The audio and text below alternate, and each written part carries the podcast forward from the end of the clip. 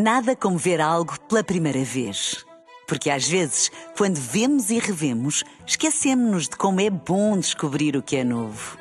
Agora imagine que viu o mundo sempre como se fosse a primeira vez. Zais. Veja como se fosse a primeira vez.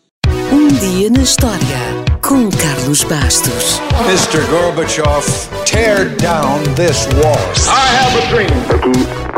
Comando do movimento das Forças Armadas. Sim, é, é, é, é fazer a conta. Houston, we have a problem. Yes, we can. And now for something completely different.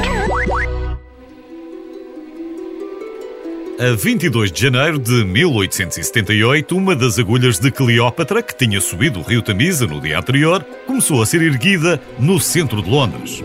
As agulhas de Cleópatra são o nome dado a um par de obeliscos, cuja construção foi ordenada pelo faraó Tutmés III no século XV a.C. Uma está em Londres, a outra no Central Park, em Nova York, e fala-se numa terceira agulha de Cleópatra em Paris. Mas é um erro. Apesar de ser parecido, o obelisco que está na Praça da Concórdia, em Paris, é do tempo de Ramsés II e nunca esteve em Alexandria ao lado dos outros. O par de Paris está em Luxor.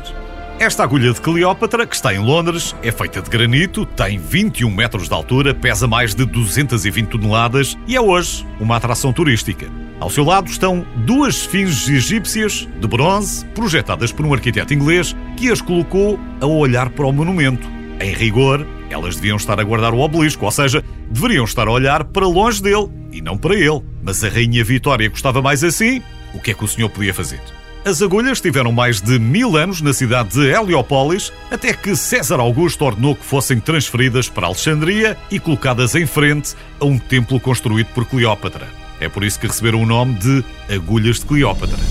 A agulha que está em Westminster foi inicialmente oferecida pelos egípcios pelas vitórias inglesas no Nilo, mas o rei recusou delicadamente ao olhar para os custos. Pouco tempo depois, um grupo de entusiastas britânicos, que queria levar para casa um troféu da derrota de Napoleão no Egito, reuniu os fundos privados necessários.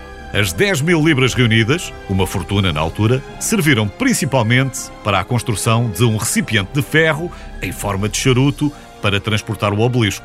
A logística foi dificílima e a viagem foi um pesadelo.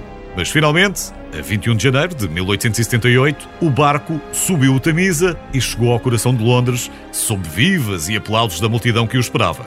No dia seguinte, começou então a montagem.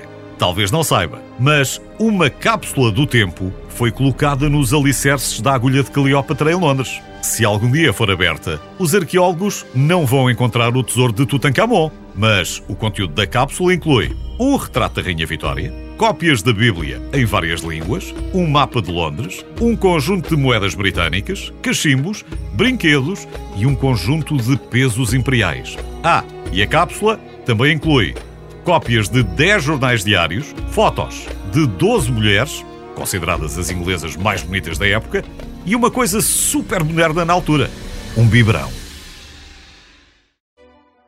Nada como ver algo pela primeira vez. Porque às vezes, quando vemos e revemos, esquecemos-nos de como é bom descobrir o que é novo. Agora imagine que viu o mundo sempre como se fosse a primeira vez. Zais. Veja como se fosse a primeira vez.